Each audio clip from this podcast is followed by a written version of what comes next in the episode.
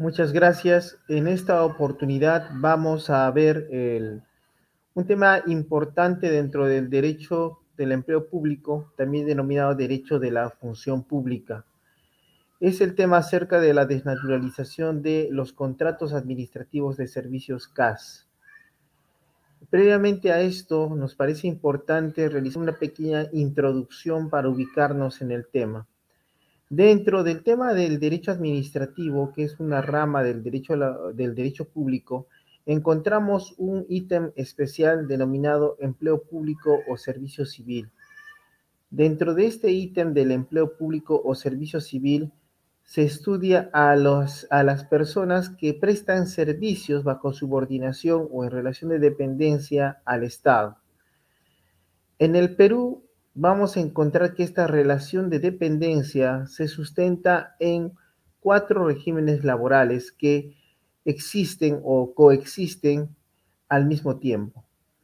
Estos regímenes laborales son, en principio, uno, el régimen laboral público del decreto legislativo 276, donde vamos a encontrar a los trabajadores que se denominan nombrados y a los trabajadores bajo un contrato permanente eh, de servicios, es un contrato permanente. La forma en que un contratado permanente, bueno, logra esa posición es por concurso público o a través de una posible desnaturalización de un contrato accidental a un contrato administrativo permanente dentro de la 276. Ahora bien, el segundo régimen laboral existente es el régimen laboral privado del decreto legislativo 728, que se regula eh, por el texto único ordenado del decreto legislativo 728, que no es más que el decreto supremo 003-97-TR.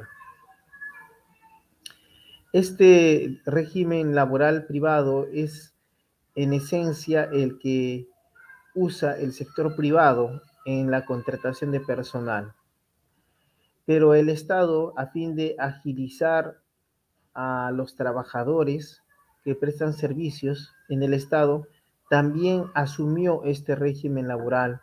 Ejemplo de ello es que encontramos, por ejemplo, los registradores públicos, los trabajadores que prestan servicios en, en salud, los obreros municipales que son trabajadores dependientes del Estado, pero que se encuentran dentro del régimen laboral privado del decreto legislativo 728.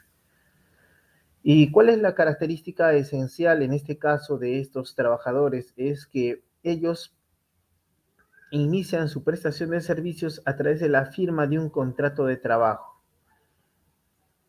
Eh, en algunos casos vamos a ver que existe un contrato administrativo disculpe, un contrato de trabajo a plazo indeterminado. Conforme al decreto legislativo 728, este contrato de trabajo puede ser ah, verbal o escrito. Eh, al lado de los contratos de trabajo a plazo indeterminado, encontramos a los contratos de trabajo sujetos a modalidad o a plazo fijo, que son el número de nueve y están regulados en el decreto legislativo 728. Estos contratos, sujetos a modalidad o a plazo fijo, necesariamente deben ser escritos para ser reputados temporales.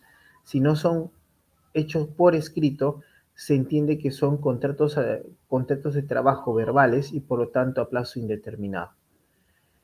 Y hemos visto el régimen laboral público 276, el régimen laboral privado 728 y acontece a partir del 2008 se publica en el diario oficial del peruano el decreto legislativo 1057. El decreto legislativo 1057 crea en principio un contrato administrativo de servicios. Inicialmente, eh, quien prestaba servicios bajo este tipo de contrato eh, lo hacía a través de recibos por honorarios profesionales. Posteriormente, el Tribunal Constitucional se pronuncia sobre la constitucionalidad del decreto legislativo 1057 y en los fundamentos de la sentencia del Tribunal Constitucional se indica expresamente que el régimen de contratación administrativa de servicios es un régimen laboral más, al lado del régimen laboral público 276, el régimen laboral privado 728. Y a partir de la sentencia del Tribunal Constitucional hablamos del régimen laboral de contratación administrativa de servicios, que es el CAS. Actualmente, el régimen CAS ha sufrido algunos cambios sustanciales. Por ejemplo, el cambio que aconteció a partir del 10 de marzo del 2021, en donde se publica una ley 31131 que vamos a ver más adelante. Al lado de estos tres regímenes laborales, eh, tenemos el régimen laboral del servicio civil a cargo de la ley 30.057, que es la ley del servicio civil. La ley del servicio civil a la fecha está en proceso de implementación y su aplicación íntegra está sujeta a que una entidad logre la autorización por parte de la Autoridad Nacional del Servicio Civil, servir, para implementar la ley 3113, eh, bueno, 30.057, que es la ley del servicio civil. Un ejemplo es, por ejemplo, es, un ejemplo sería la Oficina de Normalización Previsional, la ONP, que a la fecha ya lanza procesos de selección para la contratación de personal bajo la ley 30.057. Entonces, de esa manera podemos verificar que son cuatro los regímenes laborales que existen en el ordenamiento jurídico peruano. En esta oportunidad, ya ubicados en el tema, vamos a tocar el tema del régimen laboral del contrato administrativo de servicios CAS en relación a su desnaturalización. Veamos nuestra diapositiva y pasemos a nuestro primer punto importante. Eh, este primer punto es importante porque es necesario para que ustedes comprendan, aclarar lo siguiente.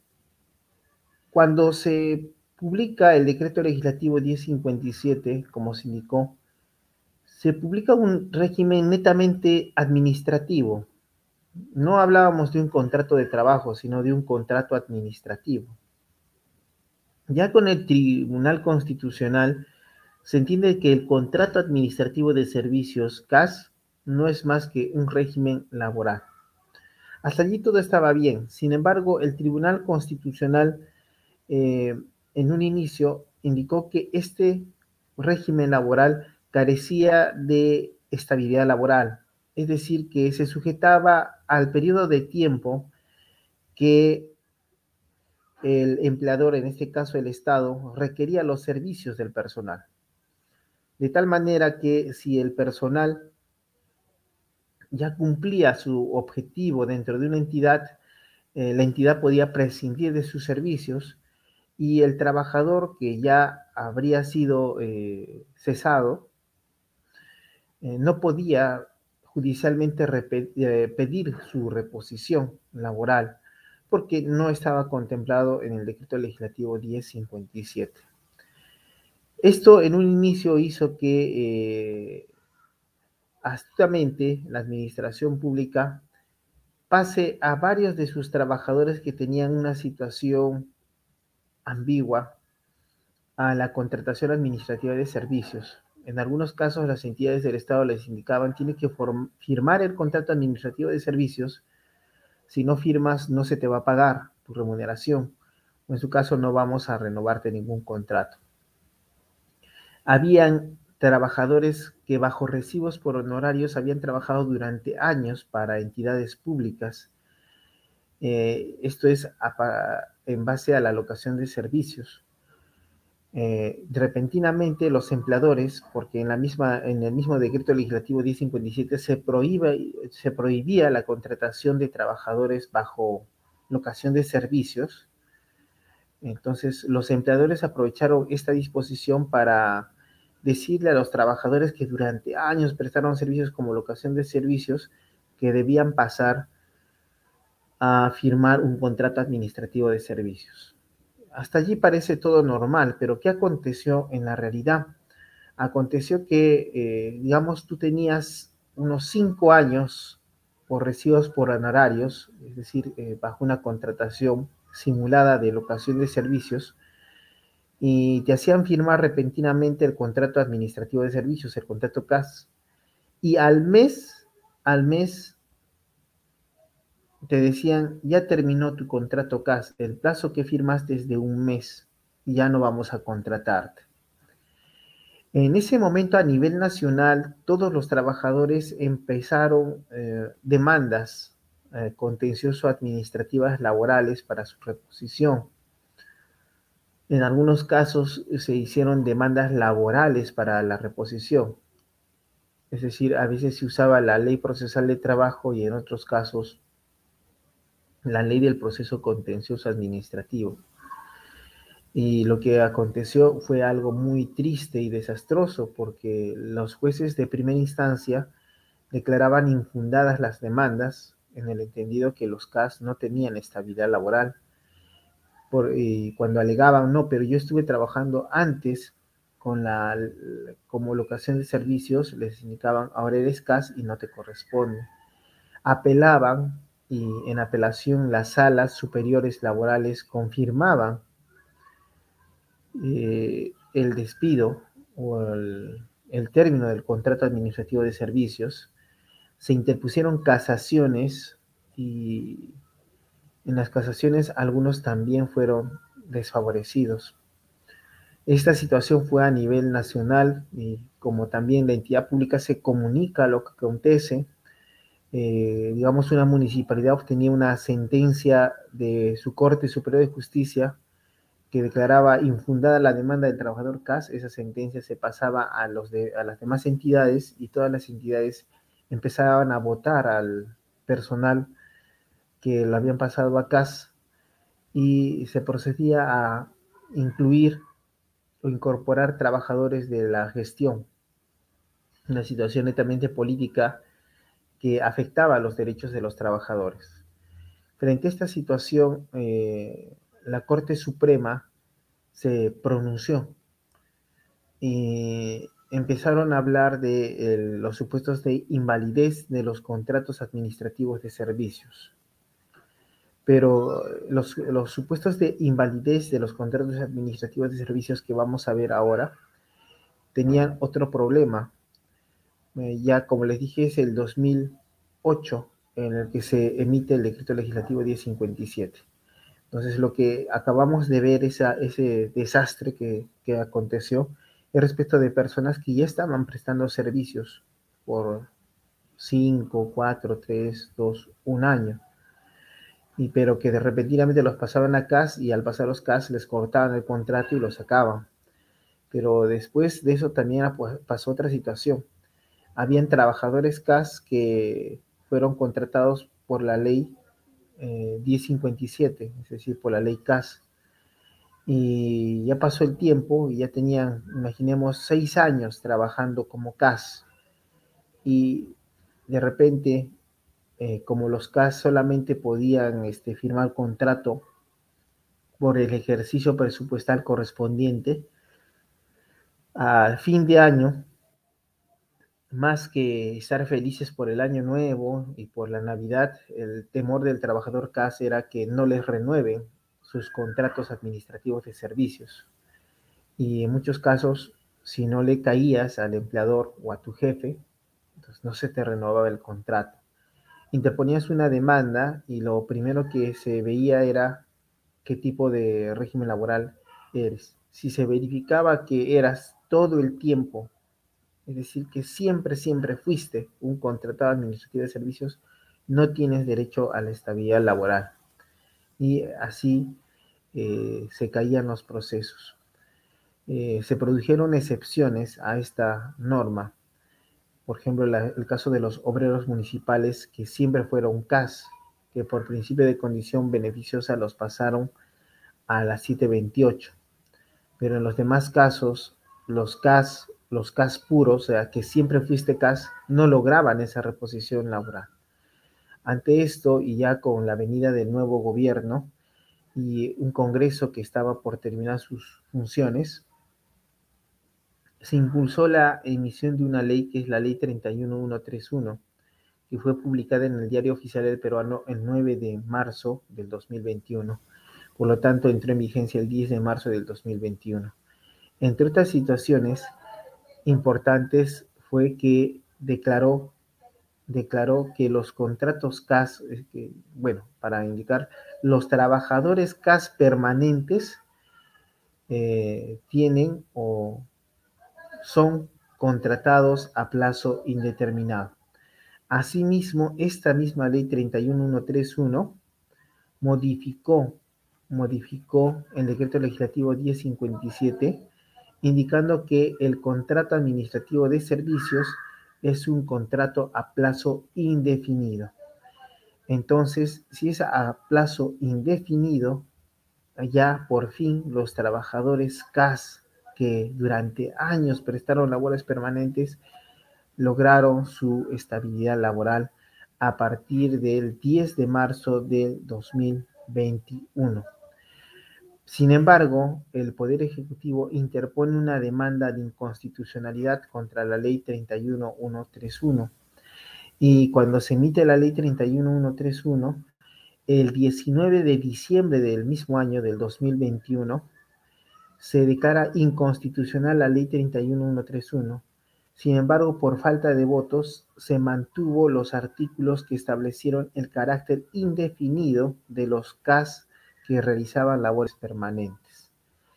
Ahora, esto todavía actualmente, eso es, solamente pasó el 19 de diciembre del 2021, es decir, hace unos cuatro meses aproximadamente. Pero eh, allí no solamente quedó, la ley 31131 estableció excepciones a esta contratación a plazo indeterminado, haber sido contratado para labores transitorias, en especial en esta época de COVID por el estado de emergencia, han contratado personal. Trabajadores que han sido contratados CAS, pero por suplencia, y los trabajadores CAS de confianza pero de repente ahora resulta que, por ejemplo, algún trabajador que ya era un CAS permanente, o sea, realizaba labores permanentes, repentinamente lo pasaron a un contrato CAS transitorio. Y de repente le han dicho, sabes que ya venció tu contrato.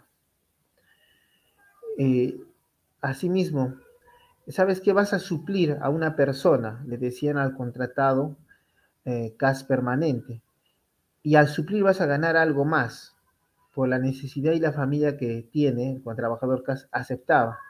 Y de repente le decían, sabes que tu suplencia terminó y lo sacan.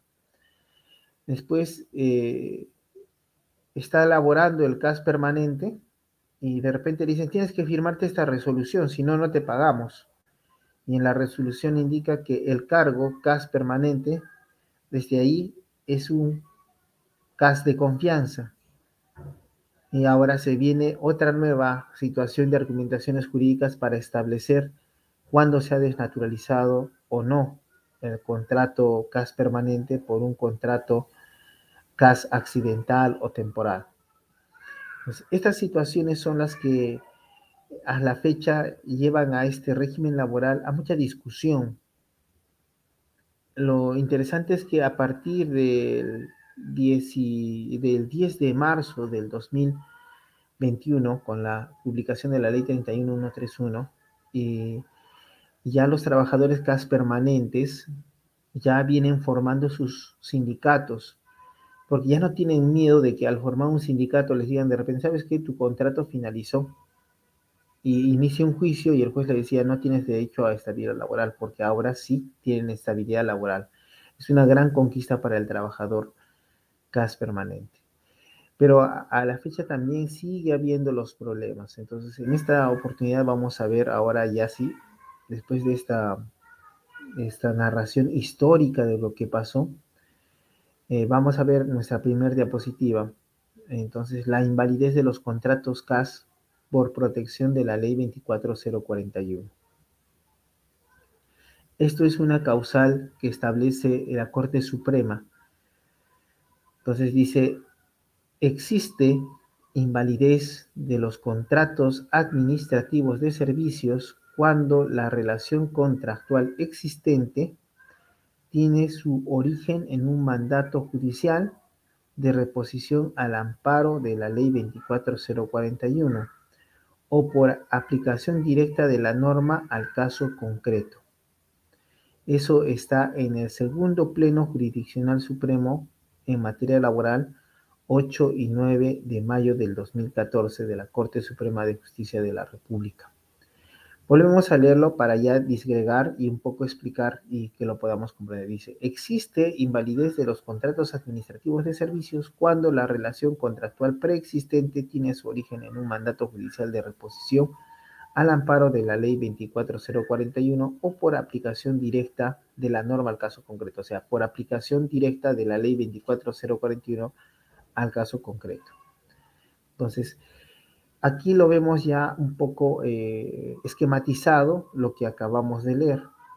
Esto lo hemos leído, acá lo vemos esquematizado para que se pueda comprender mejor esta causal de invalidez del contrato administrativo de servicios. Entonces, ¿qué es lo que sucede? Eh, para graficarlo, yo yo soy el trabajador CAS. Pero, ¿qué acontece? Que previamente a ser trabajador CAS, es decir, previamente a que se me haga firmar un contrato administrativo de servicios, pues dice relación laboral preexistente, pues previamente a que yo firme el contrato administrativo de servicios, acontecía algo especial. Eh, y son dos situaciones especiales. Bueno, dice, Relación laboral contractual originada por un mandato judicial de reposición por la ley 24041. Esto nos lleva antes a hablar qué es esta ley 24041, a qué se refiere la ley 24041. Entonces tenemos que, como les indiqué, tenemos el decreto legislativo 276, ¿verdad? Este decreto legislativo 276 eh, contemplaba la figura del nombramiento y del contratado permanente. Y adicionalmente se podía contratar a personal de manera temporal o accidental. Pero ¿qué acontecía si este trabajador temporal o accidental bajo la 276 era votado de repente? Y él decía, pero yo realizo una función permanente, yo nunca fui temporal, yo nunca eh, realicé labores accidentales, yo he sido permanente. Entonces, en el año de 1984 se publica la ley 24041. Y la ley 24041 es la ley que te permite pedir tu reposición en el régimen laboral público de la 276 por existir una desnaturalización de tu contrato. Entonces, ¿Qué acontecía? Yo ingresaba a prestar servicios en la administración pública y laboraba uno, dos, tres, cuatro años. De repente me decían, sabes que ya no vas a trabajar. Entonces yo iniciaba una demanda de reposición sustentado en la ley 24041. ¿Y qué establecía la ley 24041? O establece, porque aún está vigente, y también tuvo su problema político. La ley 24041 estableció lo siguiente, como dos requisitos. Uno, para ser amparado por la ley 24041, debe ser un servidor contratado para labores permanentes. Por lo tanto, si no puedes acreditar labores permanentes, la ley 24041 no se te puede aplicar. Y el segundo requisito es el de prestar un año ininterrumpido de servicios. Es decir, debes haber prestado labores permanentes por más de un año ininterrumpido de servicios. Si cumples con estos dos requisitos, inmediatamente te protege la ley 24041. Entonces, el primer supuesto que puedes ver en tu diapositiva que tienes a la vista dice relación contractual originada en un mandato judicial de reposición por la ley 24041. Entonces, lo que se supone que eh, un trabajador ya prestaba servicios para una entidad pública. De repente le cortaron la relación laboral. Ante eso, él inicia un proceso judicial amparado en la ley 24041. El juez, luego del proceso contencioso administrativo laboral, dispone la reposición del trabajador por estar protegido por la ley 24041 y se le repone por mandato judicial al estar protegido por la ley 24041. Pero de repente, de repente acontece lo siguiente, y eso es lo que pasó en la realidad.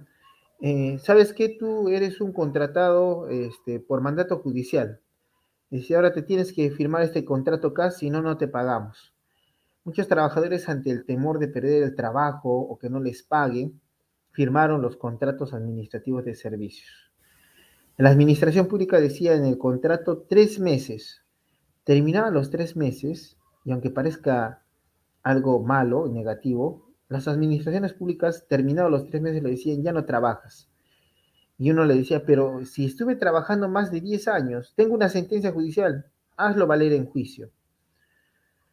Y los jueces en ese entonces declaraban infundadas las demandas, porque decía, es un contratado CAS y no tiene estabilidad laboral, pero yo antes de ser CAS yo ya tenía la estabilidad laboral. No, pero ahora eres CAS y no tienes.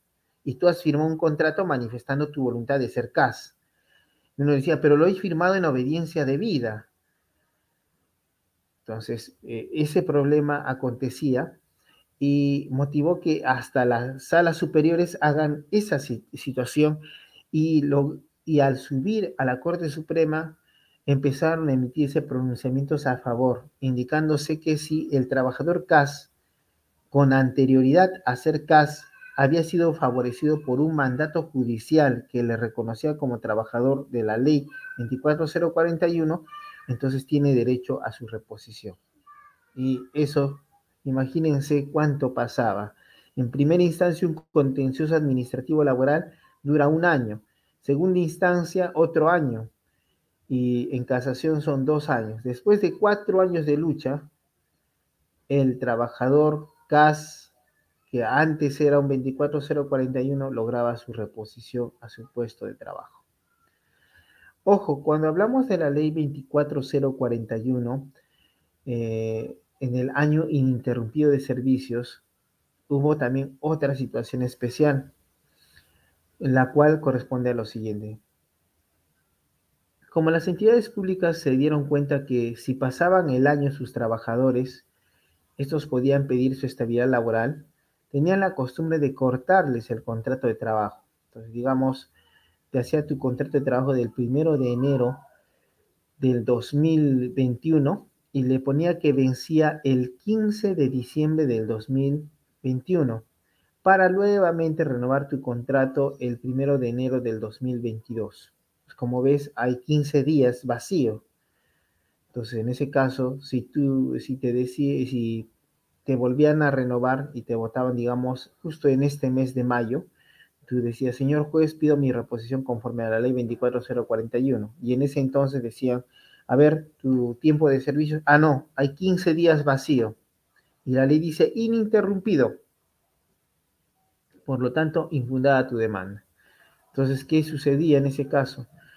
De repente apareció el Tribunal Constitucional e indicó en principio que las breves interrupciones de tiempo de 1, 2 hasta 15 días eh, no deben ser consideradas como una afectación al año ininterrumpido de servicios, sino que constituyen una forma de fraude laboral por parte de las entidades públicas y por lo tanto corresponde la reposición del trabajador conforme a la ley 24041.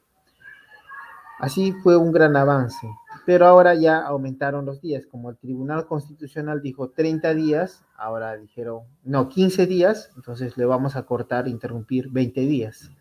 Y la Corte Suprema nuevamente en una sentencia de casación indicó que el plazo máximo de interrupción, eh, bueno, el plazo máximo de tiempo que un trabajador puede estar sin trabajar y sin perder el derecho al año ininterrumpido es de 30 días. Si excede de 30 días, entonces ya estamos hablando de una nueva relación laboral. Entonces, eso es lo que acontece con la ley 24041. Pero como les dije, también la ley 24041, lo mismo que el decreto legislativo 1057, sufrió varios problemas. ¿En, qué sentido? en el sentido que eh, cuando sale la ley 24041, todo trabajador para pedir su estabilidad laboral en el sector público y bajo el decreto legislativo 276 pedía la aplicación de la ley 24041. Cuando de repente y sin que nadie se diera cuenta, sale un decreto de urgencia y se deroga la ley 24041. Al día siguiente de la derogación de la ley 24041 a nivel nacional, empezaron los despidos y en allí se empezó nuevamente a discutir sobre la aplicación ultraactiva de la ley 24041. Procesos enteros murieron por interpretación de los jueces. Algunos se salvaron por interpretación distinta de los jueces. Y al final, la 24041, después de mucha preocupación, se restituyó su vigencia. Por eso es una ley, la ley 24041 es, actualmente está vigente, pero está vigente porque se le restituyó en su vigencia. Y esa es la importancia de la ley 24041, porque es la única norma que te garantiza la desnaturalización en el régimen laboral 276. Ahora veamos, el segundo supuesto se refiere a que yo soy contratado administrativo de servicios, pero antes de ser contratado administrativo de servicios, yo ya tenía derecho a la protección de la ley 24041. Es decir, que yo tenía una prestación de servicios que por aplicación de la ley 24041 ya me otorgaba el derecho a la estabilidad laboral. Y como les dije, la ley 24041 exige dos requisitos. Ser contratado permanente, es decir, realizar labores de naturaleza permanente. Y dos, eh, haber prestado un año ininterrumpido de servicios, más de un año ininterrumpido de servicios. Esto también llevó a otra interpretación. Algunos eh, órganos jurisdiccionales agregaron un requisito más, que se requería de concurso público. Es decir, que para estar protegido por la ley 24041, no solamente se requiere labores de naturaleza permanente y un año ininterrumpido de servicios, sino que también se requiere la existencia de un concurso previo, concurso público previo al ingreso del trabajador.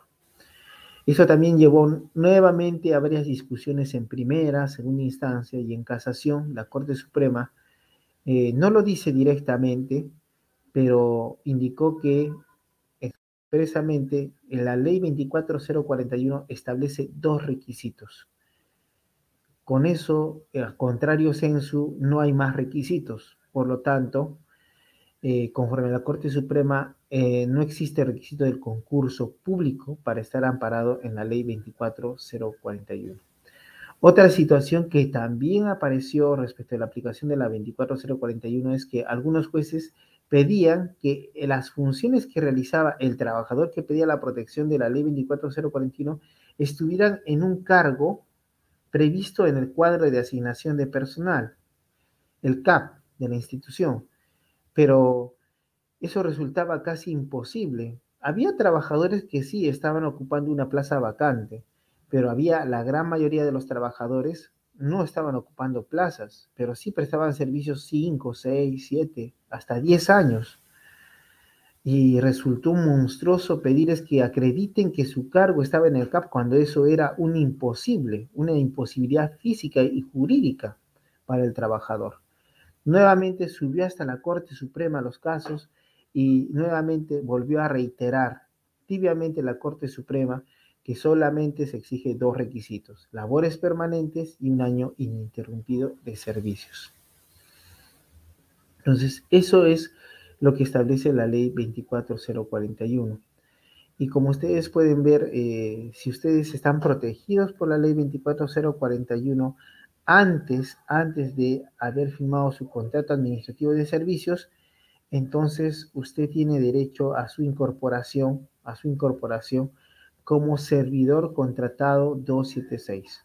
Vuelvo a repetir, si usted está amparado por la ley 24041, usted tiene derecho a ser un contratado permanente bajo el decreto legislativo 276. Y esto es la invalidez. Entonces, en ese caso, lo que se presenta en una demanda, si estás en este supuesto, es solicito se declare la invalidez de mis contratos CAS del periodo tal al periodo tal. Y como consecuencia, se reconozca mi derecho a ser contratado permanente 276 conforme a la ley 24041. Eso es una situación importante.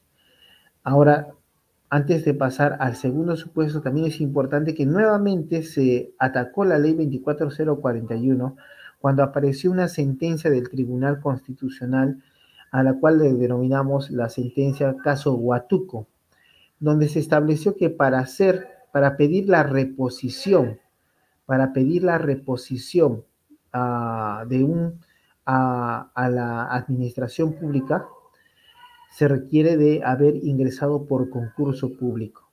Nuevamente el Cuaso Huatuco creó problemas y cuando pedías la aplicación de la 24041 te pedía concurso público. Y eso trajo a colación lo siguiente,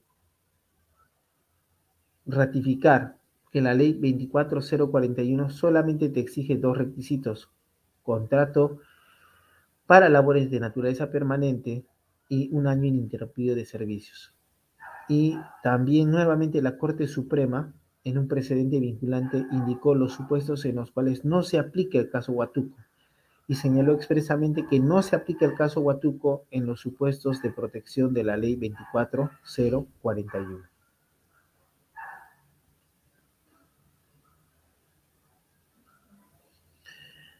Veamos el segundo supuesto de invalidez de los contratos administrativos de servicios. Nos dice lo siguiente.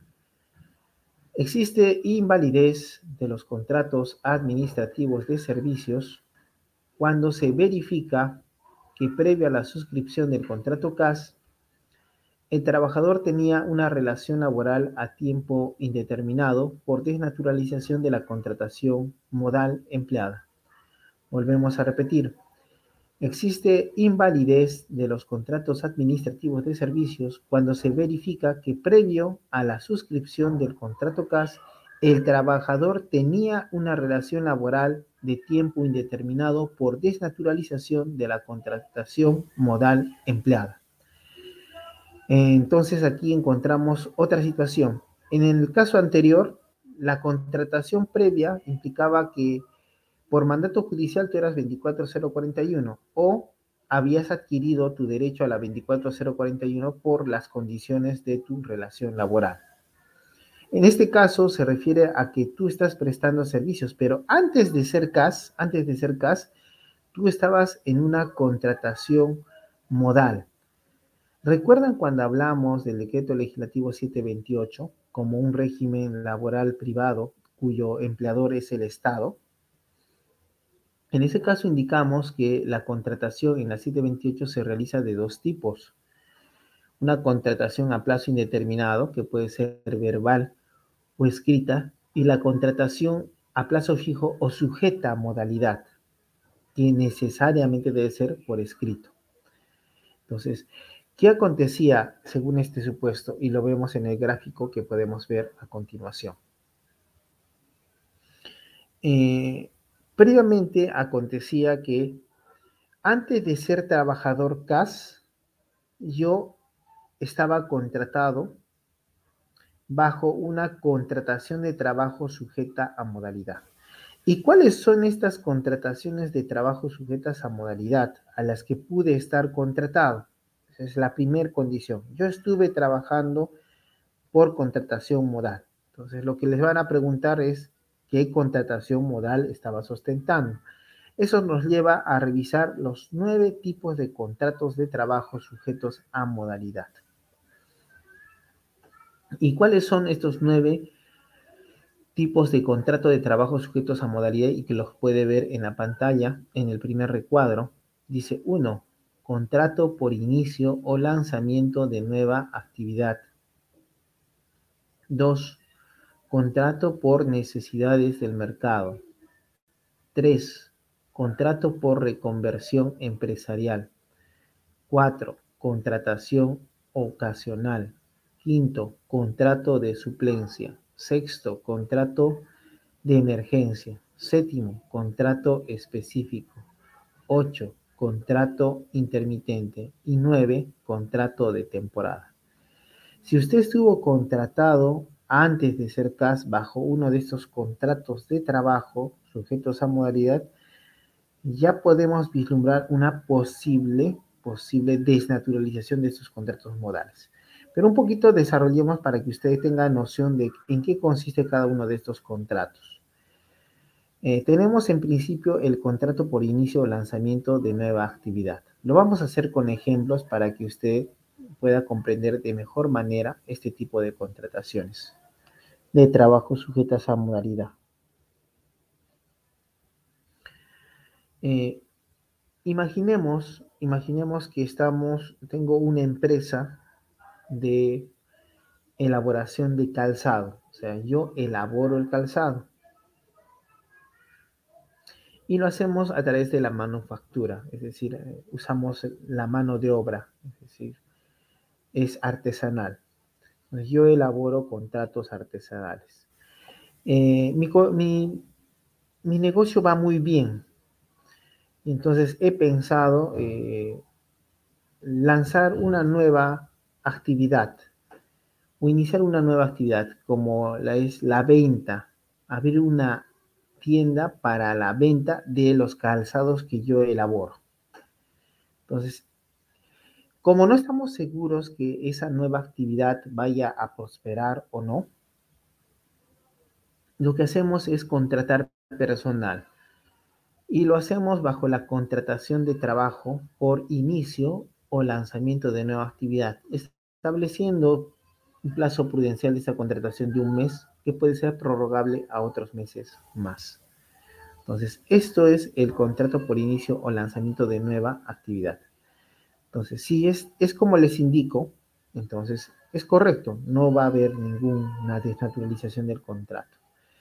Ahora, tenemos el contrato por necesidades de mercado. Eh, de repente vemos que, eh, imaginemos, Dios no quiera, se produce una guerra y de repente eh, el gobierno eh, ha instado a las empresas de manufactura para que la compra de calzado para los soldados que van a ir a la guerra.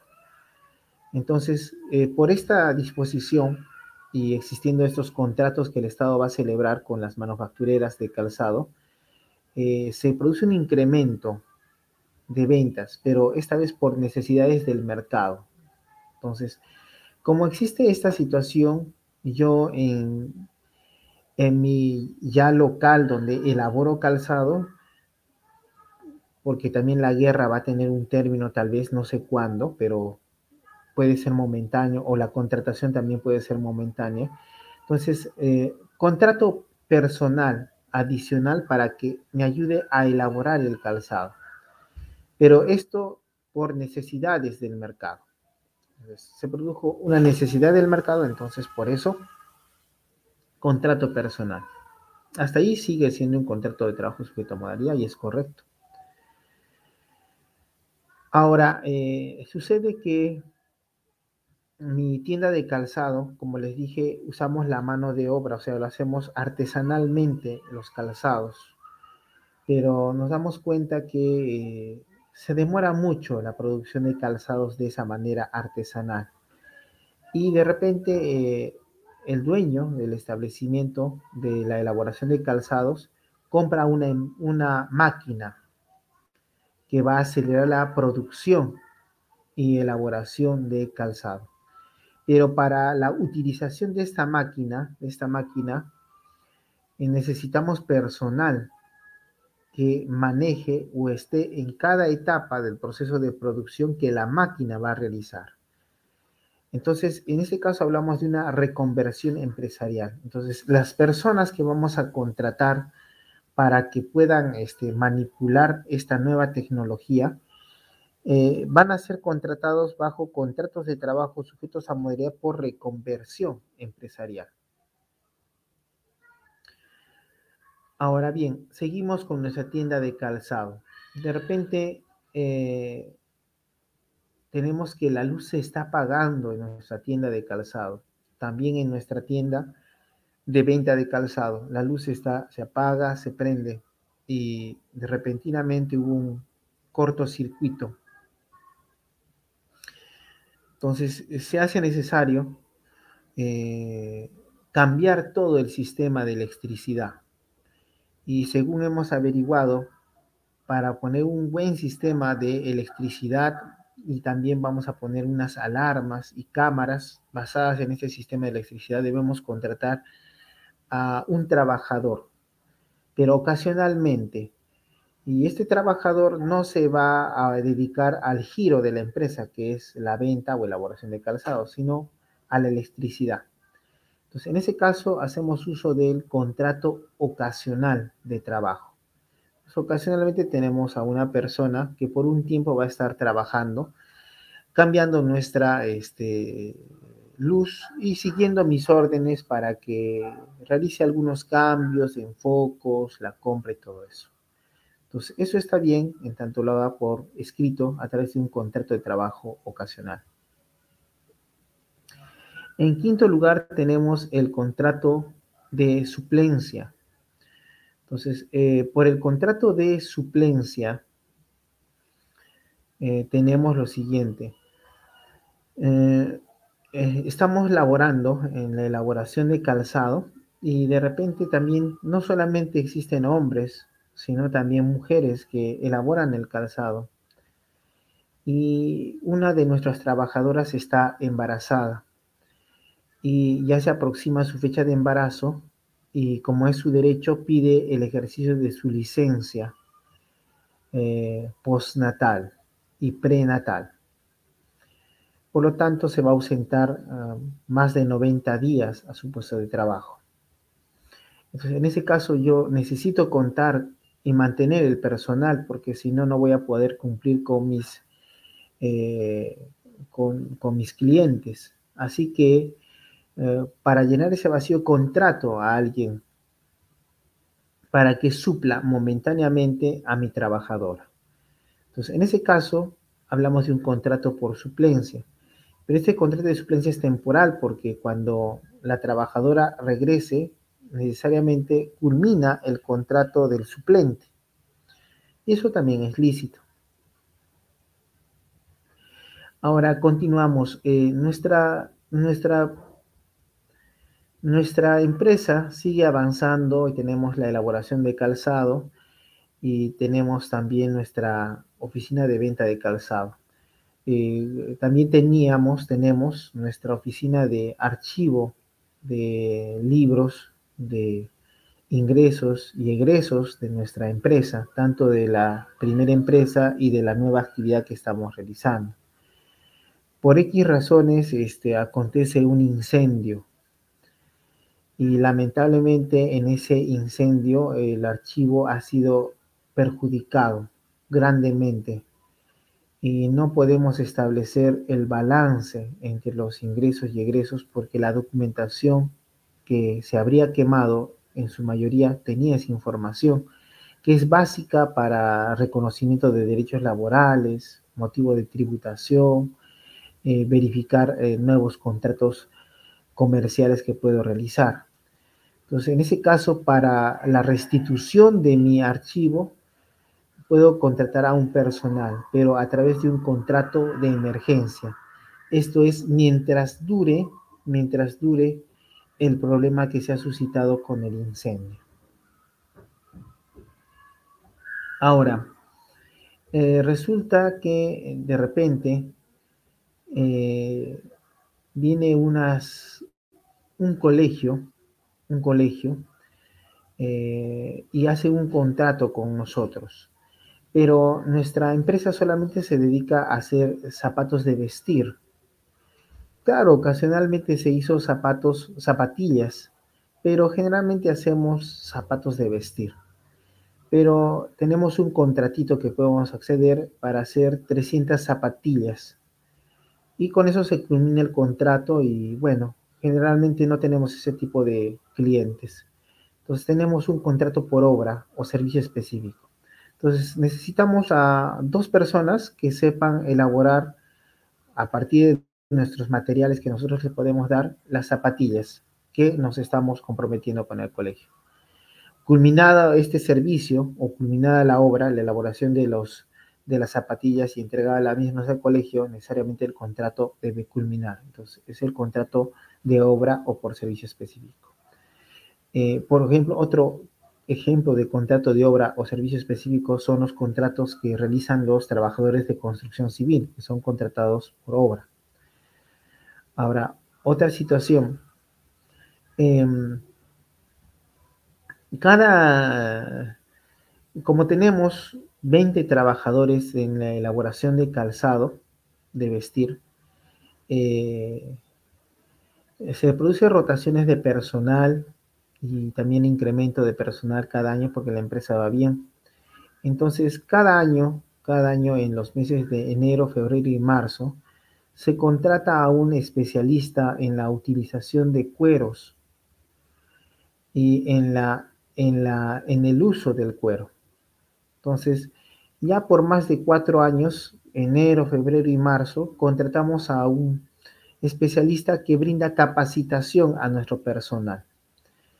Y bueno, ya se ha vuelto una situación que es permanente para mantener nuestra empresa y garantizar la calidad de nuestro producto. Entonces, se produce el contrato intermitente. Cada año, en los tres meses de inicio, contratamos al mismo capacitador. Y este mismo capacitador es el que realiza la capacitación de nuestro personal, ya sea antiguo o joven. Entonces, esto es el contrato intermitente. Otro ejemplo de contrato intermitente son los profesores de colegios eh, privados. Por ejemplo, un profesor de matemáticas. Entonces, cada año se le contrata en, un cierto tiempo. Eh, la matemática es permanente, pero por un cierto periodo se contrata un profesor. Y por último tenemos el contrato de temporada. Eh, estamos en nuestra misma tienda de elaboración de calzado y también al lado tenemos nuestra tienda de venta de calzado. Y sucede que ya viene la época escolar. Y como viene la época escolar, es una temporada, la temporada escolar, eh, y para nosotros felicidad, porque cuando viene la temporada escolar, los zapatos para los escolares son los que van a salir. Entonces la venta en mi tienda va a incrementarse. Y por lo tanto, por la temporada yo contrato a más vendedores, a tres vendedores más, para garantizar la temporada. Entonces, termina la temporada, yo ya puedo dar por finalizado el contrato de los tres vendedores. Ahora, tanto el contrato intermitente o el contrato por temporada eh, pueden estar sujetos a plazo indeterminado. Entonces, eh, al otro año yo tengo la obligación de llamar al mismo personal para que labore por la temporada o al mismo capacitador en el caso de la intermitencia. Entonces, estos nueve contratos es los que posiblemente la entidad pública antes le hizo eh, laborar. Si estaba como yo le dije, entonces este, no habría ninguna desnaturalización del contrato sujeto a modalidad y por lo tanto no tendría derecho a una estabilidad laboral.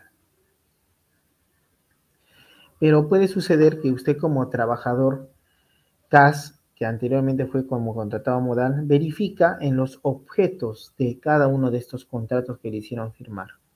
¿Por qué hablo del objeto del contrato? Porque la Corte Suprema ha establecido expresamente que lo primero que se debe hacer para tener un contrato sujeto a modalidad bien hecho es describir bien su objeto.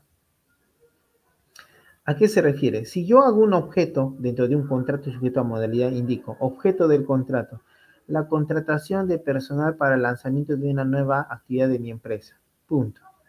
La generalidad no me va a ayudar en nada y ese contrato sujeto a modalidad se va a desnaturalizar. Lo que debo hacer cuando digo objeto del contrato es que, por ejemplo, nuestra empresa en el año de 1980 aperturó una tienda de elaboración de calzado. se ha producido una, un incremento de, elaboración de calzado por los contratos de venta, lo cual hace necesario, em, lo que hace necesario invertir en una nueva actividad como es la venta de calzado, para lo cual se ha alquilado una tienda ubicada en tal lugar, siendo que en esa tienda de tal lugar se requiere de personal para la venta de calzado, en tanto la empresa verifica si la inversión que se va a realizar en la tienda de venta de calzado podrá ser recuperable a partir de la elaboración del calzado. Con eso, si especificamos bien el objeto del contrato sujeto a modalidad, no va a haber ninguna desnaturalización. Ahora, hecha esta precisión, ojo, este supuesto que estamos analizando es que yo soy contratado CAS, pero previamente estuve contratado bajo modalidad, que son estos nueve supuestos. Puede ser un solo supuesto, pero estuve contratado bajo modalidad.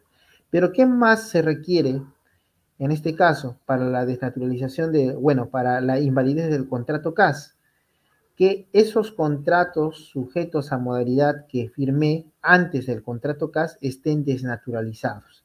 Esto nos lleva a hablar sobre las causales de desnaturalización de los contratos sujetos a modalidad que pueden ver en pantalla en el segundo recuadro y dice, desnaturalización de los contratos modales.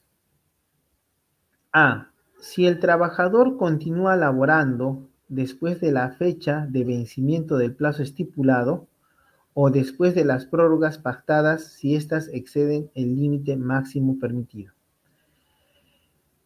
Miren, lean bien, dice, si el trabajador continúa laborando después de la fecha de vencimiento del plazo estipulado o después de las prórrogas pactadas si éstas exceden del límite máximo permitido. ¿A qué se refiere esto? Digamos, yo estoy contratado, imaginemos, me han contratado por, eh, por un servicio específico. Una municipalidad me contrata por servicio específico. Sin embargo, mi contrato de, por servicio específico indica expresamente que vence el 30 de abril del 2022. Y resulta que ya estamos el 6 de mayo del 2022 y yo sigo prestando servicios, pero no se me ha renovado ningún contrato. Es decir, que al vencimiento del contrato yo continúo prestando servicios. Por lo tanto, si acontece esta situación, el contrato por servicio específico que firmé se ha desnaturalizado. Y por lo tanto, estoy bajo una contratación de trabajo a plazo indeterminado. Ahora dice, también dice si exceden el límite máximo permitido. El límite máximo permitido, por regla general, es cinco años. Por ejemplo, todos los años le hago firmar contrato de inicio por, por nueva actividad al trabajador. Ya pasó cinco años, seis años y sigo haciéndole firmar. Como ya excedió el plazo máximo que establece la ley para la firma de este tipo de contratos, ese contrato sujeta a modalidad ya está desnaturalizado y se reputa que es un contrato de trabajo a plazo indeterminado. Es el primer supuesto. El segundo supuesto nos dice, cuando se trata de un contrato para obra determinada o de servicio específico, si el trabajador continúa prestando servicios efectivos luego de concluida la obra, materia de contrato, sin haberse operado renovación. Imaginemos, yo soy una entidad pública y de repente contrato obreros, pero contrato obreros bajo el régimen de construcción civil. Y en las boletas específicamente digo que es para el proyecto de construcción de una eh, de un estadio en la municipalidad. Sucede que de repente yo estoy haciendo firmar los contratos y sí se está construyendo. De repente ya se hizo la entrega del estadio ya la obra está culminada, ya inclusive están jugando fútbol en el estadio, y yo como obrero sigo laborando, pero en mi recibo sigue colocándose que soy trabajador de construcción civil, pero sigo laborando y actualmente me han dado funciones de barrendero en el mismo coliseo. Entonces, en ese caso, también se produce una desnaturalización del contrato modal, en este caso, del contrato por obra o servicio específico. Tercer supuesto, dice, si el titular del puesto sustituido no se reincorpora vencido el término legal o convencional y el trabajador contratado continúa, continuare laborando. Dos supuestos puede acontecer. Uno, yo estoy supliendo a la trabajadora gestante. Y de repente, por cuestiones a veces del azar, eh, se va de licencia con goce de haber y acontece que, eh, que en el parto falleció la trabajadora. Entonces tenemos la, eh, ya se sabe que no va a regresar. Sin embargo, pese a que ha fallecido la trabajadora, yo sigo ostentando la suplencia, pero ya no va a regresar la trabajadora. Entonces, en ese caso, ese contrato de suplencia se ha desnaturalizado por un contrato de trabajo a plazo indeterminado. Otro supuesto puede ser de que a mí me han contratado para suplir a la trabajadora. La trabajadora actualmente ha regresado, pero no ocupar su puesto. El empleador lo ha puesto ahora como jefe de recursos humanos de la empresa de zapatos. Entonces, está la jefa de recursos humanos, pero yo sigo supliéndola. Cuando el trato de mi suplencia era para qué? Era para suplir a una madre gestante y no se ha cambiado la, ni se ha variado la suplencia. Entonces, en ese caso también se ha producido una desnaturalización del contrato de suplencia por un contrato de trabajo a plazo indeterminado. Por último, nos dice, como una última causal de desnaturalización del contrato modal es cuando el trabajador demuestre la existencia de simulación o fraude a las normas laborales. ¿A qué se refiere este caso? Eh, yo he estado bajo una contratación modal antes de ser trabajador CAS, pero cuando estuve me pusieron este contrato por necesidades de mercado, pero en el objeto del contrato por necesidades de mercado solamente se dice el objeto del contrato es por necesidades del mercado, nada más. Evidentemente eso es una simulación, ¿por qué? Porque yo me, me han contratado como obrero municipal, como obrero municipal barrendero, y hago la misma labor que otro obrero municipal contratado, eh, contratado de trabajo a plazo indeterminado. Gano la misma remuneración que este contratado. Y ya ha pasado más de tres años y no sé qué necesidad de servicio estoy de mercado estoy yo supliendo. Entonces, por lo tanto, evidentemente se puede encontrar un fraude a las normas laborales o una simulación laboral. Entonces, si previamente, si previamente al contrato administrativo de servicios usted estuvo contratado bajo un contrato de trabajo sujeto a modalidad que se ha desnaturalizado conforme a las causales indicadas, entonces usted tiene derecho, si lo saca, a pedir la invalidez de los contratos, contratos CAS y solicitar su reposición al puesto de trabajo por haberse desnaturalizado los contratos modales que se firmaron antes de la contratación administrativa de servicios. Un ítem o un punto importante. Recuerdan que vimos en esto, dice, desnaturalización de los contratos modales, si el trabajador continúa laborando después de la fecha de vencimiento del plazo estipulado. Eh, los trabajadores CAS, en su intento por buscar formas de lograr su estabilidad laboral, o sea, querían buscar su estabilidad laboral. Lo que hicieron fue lo siguiente. Interpretaron las normas, indicando que mi contrato CAS, mi contrato CAS ha terminado, pero yo sigo prestando servicios, sigo prestando servicios. Eh, y no se ha renovado mi contrato CAS. Entonces debo entender que ya soy a plazo indeterminado. Esta interpretación fue llevada a la Corte Suprema y la Corte Suprema indicó que los derechos de un régimen laboral no pueden ser argumentados por otro régimen laboral. Por lo tanto, esta causal de desnaturalización es típica del régimen laboral privado, no es típica del régimen laboral CAS. En el régimen CAS, si sigues laborando luego de vencido tu contrato administrativo de servicios, solamente se entiende que tu contrato administrativo de servicios es prorrogado por el mismo tiempo del contrato CAS que anteriormente firmaste. Entonces, esa es una situación. Entonces, creo que ahora ya podemos leer esta causal de invalidez del contrato administrativo teniendo en cuenta lo siguiente. Dice, existe invalidez de los contratos administrativos de servicios cuando se verifica que previa a la suscripción del contrato CAS, el trabajador tenía una relación laboral de tiempo indeterminado por desnaturalización de la contratación modal empleada. Pues ahora ya podemos entender fácilmente a qué se refiere este supuesto.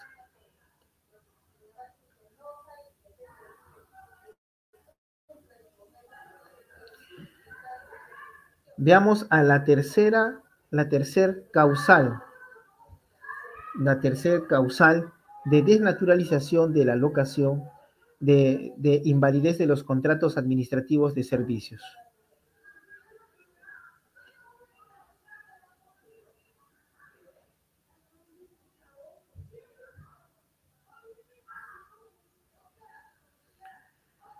Entonces, esta tercer causal nos dice lo siguiente. Existe invalidez de los contratos administrativos de servicios cuando se verifica que previa a la suscripción del contrato CAS, el locador de servicios tenía en los hechos una relación laboral a tiempo indeterminado encubierta. Entonces, vuelvo a repetir, esta es la, la tercera causal de invalidez de los contratos administrativos de servicios. Y nos dice, existe invalidez de los contratos administrativos de servicios cuando se verifica que previa a la suscripción del contrato CAS, el locador de servicios tenía en los hechos una relación laboral a tiempo indeterminado encubierta. Entonces veamos a qué se refiere.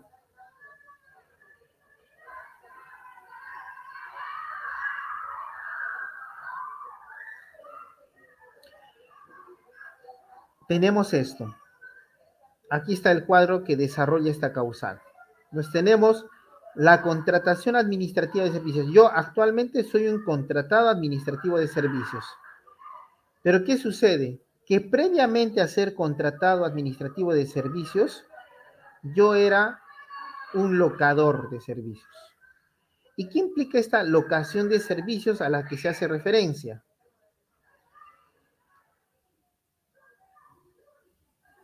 Implica las siguientes posibilidades, ya desarrollando lo que dice esta causal. Eh, primero, dice la norma locación de servicios. ¿A qué se refiere con locación de servicios? Se refiere a la posibilidad de contratación civil. La locación de servicios es un contrato civil que se encuentra regulado en el Código Civil. Es decir, que si eres locador de servicios, no estás en ningún régimen laboral, simplemente estás contratado civilmente. Ahora, también a los de locación de servicios se les conoce como SNP, que son los contratados por servicios no personales. Y también algunos pueden decir, algunos trabajadores, durante un tiempo antes de ser CAS, yo laboré por recibo por honorarios. RH te van a decir. También eso es una manifestación de la locación de servicios. O algunos te van a decir, antes de ser CAS, yo presté servicios por órdenes de servicio. Entonces, todos estos supuestos es lo que se refiere a la contratación civil por locación de servicios. ¿Qué acontece? La locación de servicios es una contratación civil válida en el régimen, en el sector público. Por ejemplo, si quieres contratar a un abogado, se realiza un proceso de selección, se contrata un abogado por locación de servicios. Entonces el abogado viene todos los días una hora, absuelve consultas y se retira. Esto es que no tiene un puesto de trabajo fijo dentro de la entidad, Dos, no acepta órdenes, solamente le dan instrucciones de lo que debe hacer. Tres, no percibe una remuneración, sino percibe un honorario. Y cuatro, no cumple una jornada de trabajo. Puede venir a las 8 de la mañana, al mediodía o en la tarde. En ese caso, la locación de servicios no lleva a ninguna desnaturalización. Es algo que se puede hacer. No hay ningún problema. Pero ¿qué puede acontecer? Lo que puede acontecer es de que, digamos, contrato a un obrero municipal o, o contrato a un técnico administrativo que todos los días se apersonan a las 8 de la mañana y se van a las 4 de la tarde. Y realizan todavía funciones iguales a, en el caso del obrero, a las de un barrendero. En el caso del técnico administrativo, las mismas funciones que otro técnico administrativo está allí. La única diferencia es que al obrero nuevo y al técnico administrativo nuevo les dicen que tienen que emitir su recibo por honorarios y por lo tanto están contratados bajo locación de servicios. Entonces, en ese caso, en ese caso tenemos que eh, la locación de servicios estaría desnaturalizándose. Esto nos lleva a ver un supuesto en el cual existe la diferencia entre los contratos de trabajo y los contratos de locación de servicios. ¿Cuál es la diferencia? El contrato de trabajo se rige por la normatividad laboral. El contrato de locación de servicios se rige por la normatividad civil. ¿Qué elementos en común tienen ambos contratos y por qué es posible confundirlos? Ambos contratos cuentan con una prestación de servicios. Ambos contratos reciben una retribución como compensación por la, por la prestación de servicios. Pero lo que diferencia al contrato civil de locación de servicios de un contrato de trabajo es la subordinación. Es la subordinación. ¿A qué nos referimos? que el contrato de trabajo implica que se le da órdenes, se le da órdenes al trabajador, mientras que en la locación de servicios no se le da órdenes al trabajador. El trabajador simplemente eh, realiza su... Bueno, en el caso del, del contrato civil no hablamos de trabajador, hablamos de un prestador de servicios. Y en ese caso el prestador de servicios no realiza órdenes, no recibe órdenes, no cumple una jornada de trabajo, no cumple un horario de trabajo, no está sujeto a disposiciones por memorandos. Entonces, ¿qué se puede acontecer en este caso? Que es posible que algunos contratos civiles de locación de servicios estén ocultando un contrato de trabajo. Entonces, en ese caso debemos tener mucho, mucho interés en aplicar el principio de primacía de la realidad. ¿En qué sentido? Por el principio de primacía de la realidad, los hechos priman sobre los documentos. ¿Qué implica que los hechos primen sobre los documentos? Implica que si bien me han hecho firmar contratos por locación de servicios, si bien he expedido recibos por honorarios profesionales y se han emitido las correspondientes órdenes de servicios, ello de ninguna manera, de ninguna manera eh, impide, impide que establezcamos la existencia de una relación laboral en base al principio de primacía de la realidad. ¿Cómo podemos acreditar por principio de primacía de la realidad que la locación de servicios está desnaturalizada? Uno, si el trabajador acredita que cumplía un horario de trabajo. Dos, si el trabajador fue sometido a sanciones disciplinarias. Tres, si el trabajador cumplió órdenes por memorando. Cuatro, si cumplía una jornada de trabajo. Esto es lo que llamamos rasgos de laboralidad. Y si encontramos rasgos de laboralidad, la locación de servicios no es tal, sino que estamos ante una contratación de trabajo a plazo indeterminado. Recuerdan, la contratación de trabajo a plazo indeterminado podía ser de manera verbal o de manera escrita. En este caso, si existe una desnaturalización de la locación de servicios, la desnaturalización es un, a un contrato de trabajo a plazo indeterminado verbal. De tal manera, si yo estoy contratado como CAS, pero previamente estuve contratado por locación de servicios, pero esta locación de servicios ocultaba una relación laboral, si me votan, yo puedo pedir la declaración de invalidez de los contratos CAS y como consecuencia se disponga mi reposición como trabajador contratado de trabajo a plazo indeterminado por desnaturalización de la locación de servicios. Entonces, esa es la tercera causal de la contratación CAS.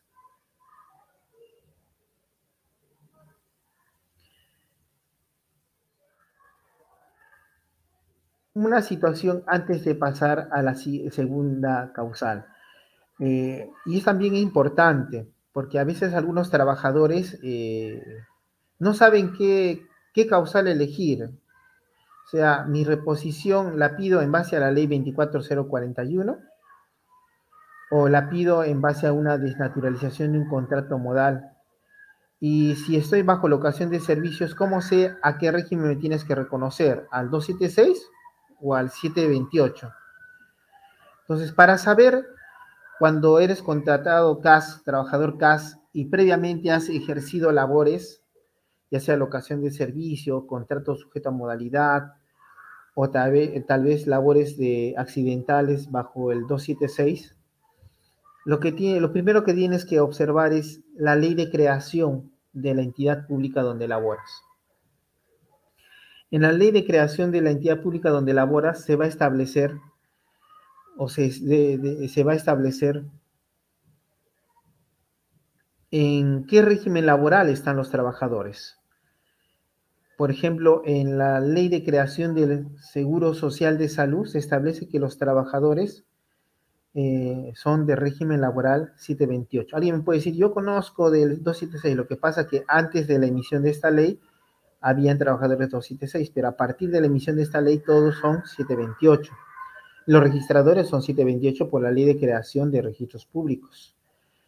En las municipalidades tenemos la ley orgánica de municipalidades que establece en, la, en el apartado régimen laboral que los obreros municipales están bajo el régimen laboral privado 728 y los empleados de las municipalidades están en el régimen laboral 276. Entonces, si tú realizas una labor de empleado y quieres pedir la invalidez del contrato CAS y su desnaturalización, harás uso de la 24041.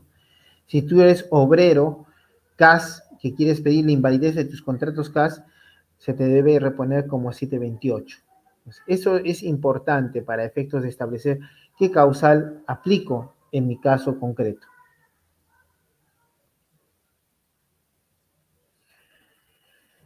Es curioso, es curioso um, que cuando leemos el segundo Pleno Jurisdiccional Supremo en materia laboral del 8 y 9 de mayo del 2014, emitido por la Corte Suprema de Justicia de la República, nos dice expresamente lo siguiente, existe invalidez de los contratos administrativos de servicios si el trabajador inicia su servicio suscribiendo contrato administrativo de servicios, pero continúa prestando los mismos sin suscribir nuevo contrato CAS. No existe invalidez de los contratos administrativos de servicios suscritos.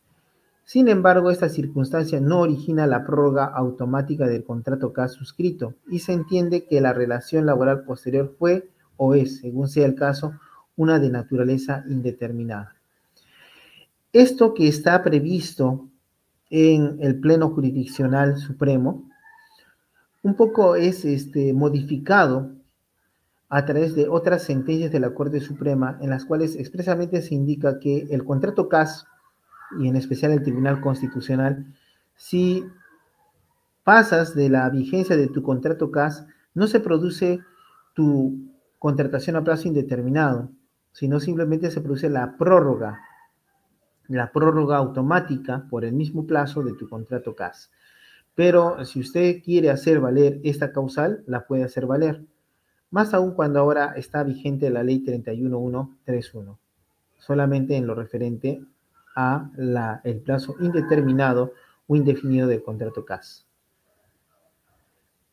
Entonces, aquí, por ejemplo, tenemos, si ustedes pueden observar, miren, el segundo Pleno Jurisdiccional Supremo es emitido el 8 y 9 de mayo del 2014. Y este Pleno dice que esta circunstancia no origina la prórroga automática del contratado CAS suscrito y se entiende que la relación laboral posterior fue o es una de naturaleza indeterminada. O sea, si pasábamos, es de naturaleza indeterminada. Esto fue en mayo del 2014. La misma Corte Suprema, en el fundamento decimosexto de la casación 4879-2017, ya en el año 2017, posterior al Pleno Supremo, Cusco, emitido el 2 de abril del 2019 por la primera sala de Derecho Constitucional y Social Transitorio de la Corte Suprema de Justicia de la República, dice lo siguiente. Cabe señalar que conforme a la figura de prórroga automática del CAS prevista en el artículo 5.2 del Decreto Supremo 075-2008 PCM, modificado por el artículo 1 del Decreto Supremo 065-2011 PCM, si el trabajador contratado bajo dicho régimen CAS continúa laborando luego o después de, de vencido su contrato sin que se haya formalizado su prórroga o renovación, el plazo de dicho contrato se entiende ampliado por el mismo plazo del contrato o prórroga que, este, que esté por vencer, lo que no genera que el citado contrato se convierta en uno de duración indeterminada. Entonces, esto, este criterio emitido por la misma Corte Suprema varió lo que se estableció en el Pleno Jurisdiccional del 8 y 9 de mayo del 2014. Y con esto nuevamente la tristeza y el sufrimiento del trabajador CAS persistían. ¿Y cuál era su tristeza y sufrimiento? Lo que es, es, es, a veces es muy triste ver cómo un trabajador CAS que tenía sus hijos, su esposa, familia a cargo, mamá, papá, tenía que bajar la cabeza cada tres meses ante un posible jefe que no tenía mucha experiencia, no estaba capacitado, tenía que bajar la cabeza sonreírle, porque si no hacía eso, el jefe podía disponer que no se renueve el contrato. Y si no se renovaba el contrato, evidentemente no volvía a trabajar.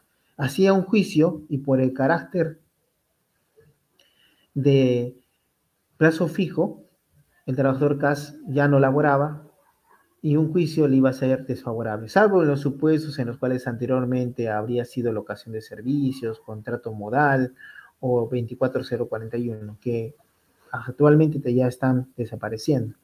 Entonces, esta situación generó que posteriormente salga la ley 31131, que ya vamos a conversar más adelante. Entonces, tenemos que eh, eh, en el 2019 se publica esta sentencia, esta casación, y hay bastantes donde dice que si el trabajador casi sigue elaborando después de vencido el contrato o la prórroga del contrato, no se entiende que es indeterminado, simplemente se entiende que hay una prórroga por el mismo periodo. Entonces, vence la prórroga por el mismo periodo, igualito le podemos cortar el contrato de trabajo y ya no tendría eh, estabilidad laboral. Eh, en este caso también, como les indiqué en un principio, otro problema era que el caso del concurso público. Eh, ¿cuál era el problema del concurso público? Ya, yo era contratado sujeto a modalidad. Contratado sujeto a modalidad. Era, ahora soy contrato CAS, pero antes era contrato sujeto a modalidad y tengo para acreditar que sea desnaturalizado. Pero un momento, decía, un momento, caso Huatuco, que es el precedente vinculante 5057-2013-PA-TC Junín. Si tú no ingresaste por concurso público, entonces esto no se te aplica. Otro, yo soy contratado CAS. Laboré por más de un año ininterrumpido de servicios y realizo labores permanentes. Se me aplica la ley 24041. Precedente vinculante Huatuco 5057. No tienes derecho a la estabilidad laboral. ¿Por qué? Porque no ingresaste por concurso público. Esto era un requisito monstruoso ¿Por qué? ¿Por qué monstruoso? Porque había trabajadores CAS que no estaban laborando un año ni dos años, ya venían laborando más de 10 años. Y era ilógico que les pidieras que acrediten un concurso público luego de trabajar 10 años sin demérito alguno. Es decir, nunca tuvieron problemas, nunca fueron eh, sancionados disciplinariamente. Entonces, a esto viene esta pregunta. ¿Existe necesidad de concurso público? Bueno, esto viene del precedente constitucional vinculante número 5057-2013-PA-TC, Junín.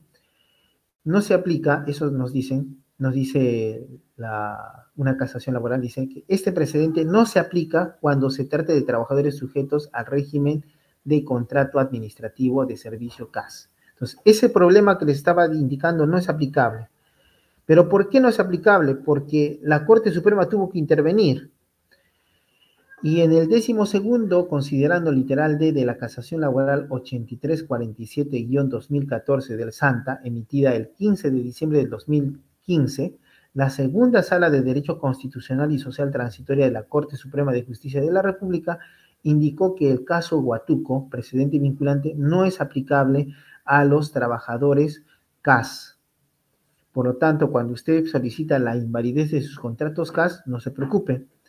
No le pueden aplicar el precedente vinculante Huatuco, que es el expediente 5057-2013-PA-TC.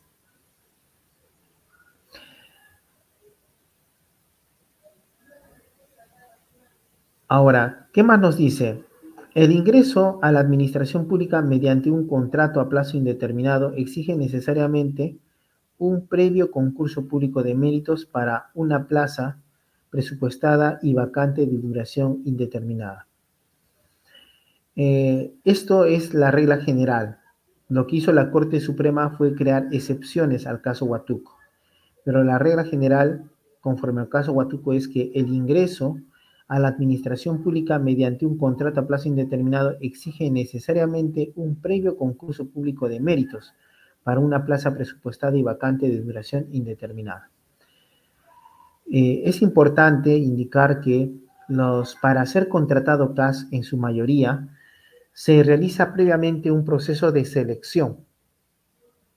Entonces realizamos un proceso de selección previamente. Este proceso de selección implica etapas, evaluación, currículum, entrevista.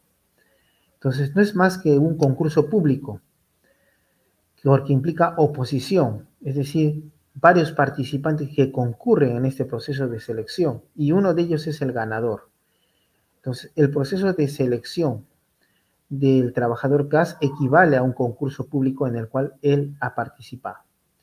Por lo tanto, el contratado CAS generalmente no va a tener problemas sobre la necesidad de concurso público, en su caso, para pedir la invalidez de los contratos CAS. Un tema importantísimo es el un caso especial. Como les indiqué antes del 9 de marzo del 2021, antes del 9 de marzo del 2021, el año pasado nada más, eh, los trabajadores CAS puros, o sea, siempre fuiste CAS, no tienen derecho a la estabilidad laboral. Pero sucedió de repente un caso especial, el caso de los obreros municipales. Eh, habían obreros municipales que siempre fueron CAS e iniciaron procesos judiciales. En primera instancia les dijeron infundada la demanda, porque el CAS es a plazo fijo interponen demanda, apelación y va a segunda instancia. Y en segunda instancia nuevamente le indican infundada tu demanda. Los CAS son a plazo fijo, determinado. Interponen casación Y la Corte Suprema, la Corte Suprema, en este precedente que es la casación laboral 7945-2004 Cusco, emitida el 29 de septiembre del 2016 por la Segunda Sala de Derecho Constitucional y Social Transitoria de la Corte Suprema de Justicia de la República, dice lo siguiente. El régimen laboral de los obreros municipales es el de la actividad privada. En consecuencia, no pueden ser contratados bajo el régimen especial de contrato administrativo de servicios. Con este precedente, todos los obreros CAS de las municipalidades a nivel nacional deben pasar a ser obreros municipales bajo el régimen laboral privado. Si hacen un juicio pidiendo la desnaturalización de su contrato CAS al, régimen laboral privado, la demanda va a ser declarada fundada. Y eso no es todo. Se aparece un, detalle más. Y es algo que también mucho eh, el trabajador CAS se siente un poco dejado de lado. Mm, eh, hagamos una pequeña comparación con el régimen laboral privado. En el régimen laboral privado, un trabajador tiene derecho a la compensación por tiempo de servicios, que equivale aproximadamente a una remuneración por año de servicios. El contratado CAS no tiene derecho al CTS. Por eso actualmente hablaron el día de ayer, se ha indicado, de que el Congreso acaba de aprobar la ley que establece la CTS para los CAS son avances que se están dando. Pero hoy, hoy, hasta que no haya esa ley, eh, el trabajador CAS no tiene derecho a CTS. Asignación familiar tiene derecho el 728. El trabajador CAS no tiene derecho a una asignación familiar. El trabajador 728 tiene derecho a un sueldo como gratificación en fiestas patrias y Navidad. El trabajador CAS tiene derecho a aguinaldo en julio y diciembre de 300 soles. estas diferencias hacen inclusive un poco desastroso. Vamos a un hospital público y encontramos a un médico del Seguro Social bajo régimen 728. Y este médico gana 5 mil soles. Encontramos que se contrata a un, a un médico bajo el régimen CAS que realiza las mismas labores que este médico, pero gana 1.500 soles. Entonces, en el, régimen CAS vino a afectar un derecho previsto en convenios internacionales, como es el convenio de San José de Costa Rica, que en su protocolo adicional indicaba que se debe pagar una misma remuneración por el mismo trabajo, lo cual no acontece en el caso del trabajador CAS. Estando a esto, actualmente se sigue luchando por eh, recuperar estos derechos laborales de los trabajadores CAS. Y una gran victoria fue cuando se emite el 9 de marzo del 2021 la ley 31131, que estableció que aquel trabajador CAS que realiza labores permanentes ahora es a plazo indeterminado o a plazo indefinido. Por lo tanto, actualmente encontramos trabajadores CAS permanentes. Eso es muy bueno. Pero la lucha no ha cesado allí, porque ahora se necesita la conquista de nuevos derechos que igualen a los otros regímenes o en su caso desaparezcan del régimen CAS y les permitan pasarse al régimen laboral 728 o el 276 Existe también una ley de eliminación progresiva de los CAS, pero sujeta su incorporación al otro régimen que les indiqué, a la ley 30.057. Pero como les dije, para pasar a la 30.057, la entidad pública debe tener la autorización del servir. Y muchas eh, entidades públicas no están logrando esto. Entonces, en ese sentido, nosotros culminamos esta exposición. Estamos atentos a las preguntas que ustedes tengan sobre este tema que como ustedes han visto es bastante interesante y muy discutido, linda entre lo jurídico a lo político. En el derecho hablamos de dogmática jurídica, lo que acabamos de ver eh, es dogmática jurídica. Y hemos hecho algunos comentarios hablando sobre este régimen y eso le llamamos política jurídica. Es decir, cuando vemos que una norma no está, no es, no es buena. Entonces, eh, hemos visto la dogmática y la política jurídica.